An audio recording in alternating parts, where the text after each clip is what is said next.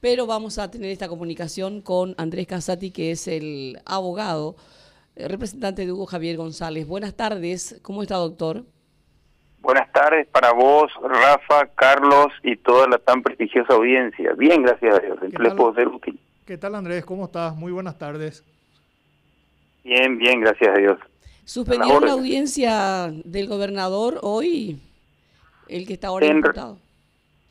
Sí, eh, la audiencia se vio suspendida en atención a que el juez del MAS, quien es el juez natural de la causa, tiene causales de inhibición con mi persona eh, y él se había inhibido y ante dicha inhibición el juez que fue sorteado, especializado en delitos económicos, el juez Otazú, ha impugnado dicha inhibición. Por ende, el expediente ha subido a la Cámara de Apelaciones para que designe, eh, resuelva la, impugnación y designe el juez competente en la presente causa. Pero aparte de eso, Andrés, leí que presentaste la nulidad de la, este, de la imputación. Sí, también eh, hemos presentado la nulidad de la imputación en atención a que no se dan los presupuestos de, de rigor del artículo 302 del Código Procesal Penal, en los cuales establecen los requisitos, la, el formato eh, y las exigencias que tienen que tener un acta de imputación y a su vez ante dicha presentación hemos presentado una reposición con apelación en subsidio del señalamiento de la audiencia en atención a que se tiene que resolver primero dicha acta de eh, nulidad de acta de imputación a, cuando tengamos un juez competente. A ver, de, de, forma bien, bien didáctica para que, para que se entienda, ¿cuáles son, ¿cuáles son los defectos que ustedes cuestionan del, del acta de imputación? Bueno, el acta de imputación en realidad eh, eh, tiene una cita eh, somero, ligera, de ciertas conductas que supuestamente habría incurrido eh, mi cliente como los demás este, imputados en la causa, pero eh, sin eh, un detalle preciso de los hechos fácticos imputados a la conducta del gobernador específicamente, que es lo que me toca defender a mí, y eh, sin determinar, citando mm, ciertos o algunos hechos punibles, que con la simple enunciación de lo que establece, lo que dice el código, y sin subsumir la conducta de mi cliente supuestamente ejercida, ya sea por acción u omisión, a los tipos penales imputados. Por ende, no tenemos precisión de cuándo, cómo, dónde, en qué momento mi cliente habría realizado las acciones que el Ministerio Público u omisiones que el Ministerio Público está eh, eh, subsumiendo, o sea, adecuando, para utilizar términos coloquiales, eh, a los tipos penales o a los hechos punibles o a los delitos que se encuentran enumerados en el Código Penal. Ya. Muchas gracias, Andrés. Bueno, ¿qué tal, doctor? ¿Cómo está? Carlos Peralta le saluda. ¿Cómo está, doctor Casati? ¿Qué tal, Carlos? Bien, gracias a Dios. Abrazo franqueado hacia tu persona. Muchas gracias. Eh, bueno, ahí ya me, ya me compró. Ya. ya, ya está. gratis encima. Sí. No sabía que era tu mayor debilidad, Carlos. Bueno, doctor, a ver, para se llama técnica de, técnica de entrevista. Exactamente, sí, eh, brillante. Doctor, el, en, en, en, este momento eh, fueron recusados los tres fiscales del caso.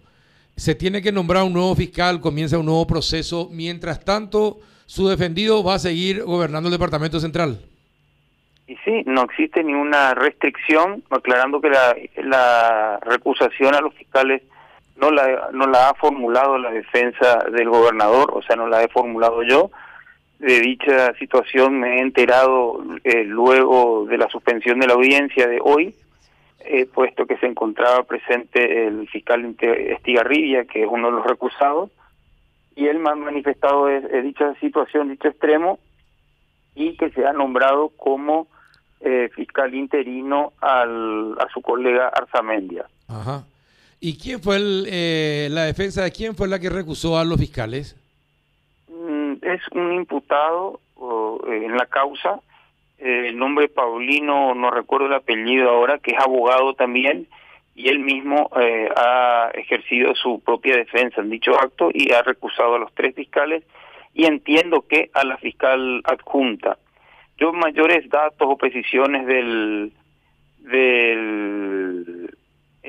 del, de la causa no tengo, puesto que hay un detalle muy particular también que el juez del MAS no me ha habilitado en el sistema Judisoft, el sistema informático del Poder Judicial, por lo tanto no he, yo no he podido tener acceso todavía al expediente y nos encontramos en un total estado de indefensión sin poder este, tener más conocimiento de la causa que solo el acta de imputación que fuera notificado a mi cliente al momento del señalamiento de la audiencia del día de la fecha. Se, creo que todavía ni me han reconocido la personería en la causa. Ajá, doctor, pero se puede dar el caso de que los tres fiscales rechacen la recusación planteada. Eh, en ese caso, ¿cómo queda? Eh, ¿Quién decide si efectivamente, es la, fiscal general del Estado la que decide si ellos continúan o no, si ellos rechazan la recusación? Y ahora va a ser la fiscal general del Estado. Sí es cierto que se ha recusado también a la fiscal general adjunta de especializada en delitos económicos. Eh, si es así, resuelve Fiscalía General del Estado. Pero como te digo, solo yo conozco chismes de pasillos, publicaciones periodísticas, porque todavía nadie me ha dado, eh, en particular a mi persona, eh, intervención en la causa, por ende nos encontramos en un total estado de indefensión. realmente llama la atención dichos extremos de que se den con la conducta de la defensa del gobernador, que nos encontramos ya hasta ni en la Santa Inquisición no, no se estaba actuando con tanta falta de garantismo con relación a la defensa del gobernador Hugo Javier González. Doctor, con la recusación de los tres fiscales titulares, ¿cómo se presenta ahora mismo la situación? ¿Cuál sería el siguiente paso a su entender? Y no, mira, el tema acá, eso yo quiero aclarar perfecta, eh, eh, categóricamente. Eh, como ya te reiteré, nosotros no recusamos a los fiscales. el juez se ha inhibido, porque sí, se ha inhibido en formas reiteradas en ocasiones anteriores, el juez del más de mi persona, invocando odio y resentimiento hacia, hacia mi persona. Y nosotros no, no estamos trabando la causa o tratando de, de la causa. ¿El juez del MAS en algún momento dio esos términos? Sí, siempre ha invocado en las causas anteriores de que se inhibía por odio y resentimiento hacia mi persona y notablemente en una causa anterior donde realmente es una causa grande que tiene varios intereses de varios tipos y de varias aristas, él ha alegado de que había desaparecido de su fuero íntimo ya dichos sentimientos negativos hacia mi persona, lo cual me ha obligado a mí recusarlo, eh, como así también denunciarlo ante el jurado en juiciamiento de magistrado y la superintendencia de la Corte Suprema de Justicia, puesto que no me daba las garantías para mi cliente, eh, las garantías necesarias de tener un juez justo y probo, por ende he tenido que recurrir a la recusación y la Cámara de Apelaciones ha entendido que realmente como que no podían determinar puesto que no pueden ingresar a su fuero íntimo pero para asegurar eh, la, la proporción o el juzgamiento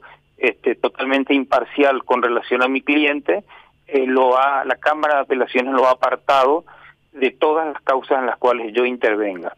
Y esta vuelta él ha señalado de que en atención a que la Cámara de Apelaciones lo ha separado anteriormente, él se inhibía por decoro y delicadeza, eh, extremos los cuales no los compartió su colega el juez Otazú, por, por, el, por eso él mismo ha impugnado dicha recusación.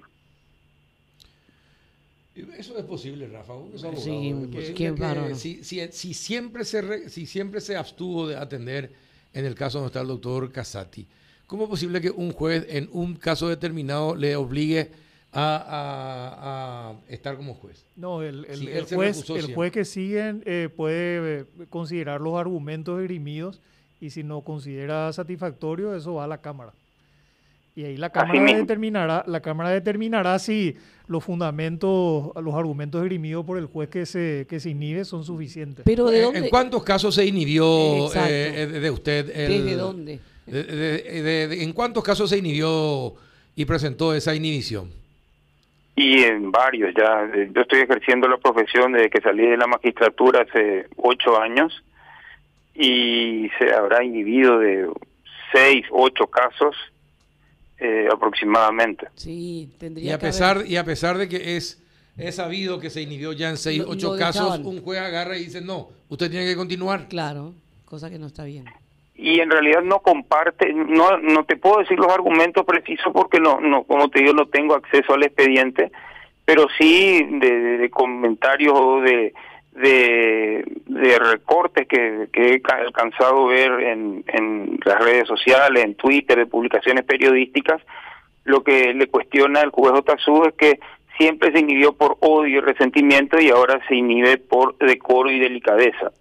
Como sabemos muy bien, por más que esté previsto en el código el decoro y la, delicadeza, en el tribunal quién es decoroso y delicado también quisiera ese odio y ese resentimiento es raro que figura como algo jurídico no pero eh, justifica él eh, de, de, dónde comienza por qué por qué razón doctor puede contarnos eh, habíamos tenido nosotros un altercado en realidad el padre de, este del juez del MAS cuando fungió de de miembro del Consejo de la Magistratura, representante del Poder Ejecutivo, no sé si recuerdan, había hecho una lista de supuestos jueces este, y fiscales corruptos sin, eh, sin aportar ningún solo elemento de, eh, de prueba, sino que para, entiendo, no sé con qué fin, no podría decir con qué fin, pero eh, hizo unas pomposas denuncias y eh, cuando él ha perdido, había perdido sus fueros como miembro del Consejo de la Magistratura, yo lo querellé por difamación, calumnia e injuria, y eh, a raíz de esa situación, eh, como el juez del MAS en aquel entonces actuario que ascendió en época de que su padre, tengo entendido, si mal no recuerdo, era miembro del Consejo de la Magistratura, eh, fungía como una especie de asesor jurídico del padre. Por ende, dicha extrema, dicho extremo que lo haya querellado yo en aquella oportunidad, él eh, ha manifestado que le ha causado este odio y resentimiento hacia mi persona. Claro, lo tomó como algo muy personal, muy particular. Bueno, esa es la situación entonces actualmente de, del gobierno Hugo Javier y su abogado. Increíble. Así mismo, estamos en una total indefensión porque no podemos acceder al expediente judicial hasta la fecha. Ahora, eh, en estos casos en que existe esa causal de inhibición, esa es la parte que no entiendo, ¿por, ¿por qué no se te dio reconocimiento y en todo caso posteriormente proceder? No, no, no debería ser así. Eh, dar intervención, reconocer y después inhibirse.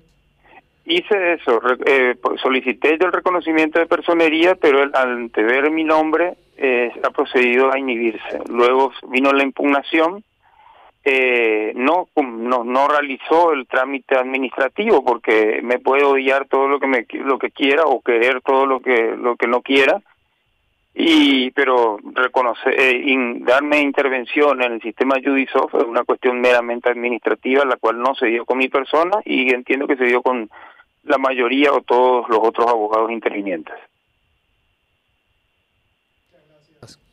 Bien, perfecto. Gracias, doctor Casati. Abrazo franqueado, como dice. Igualmente, muchas gracias y buen procedimiento de la jornada. Gracias.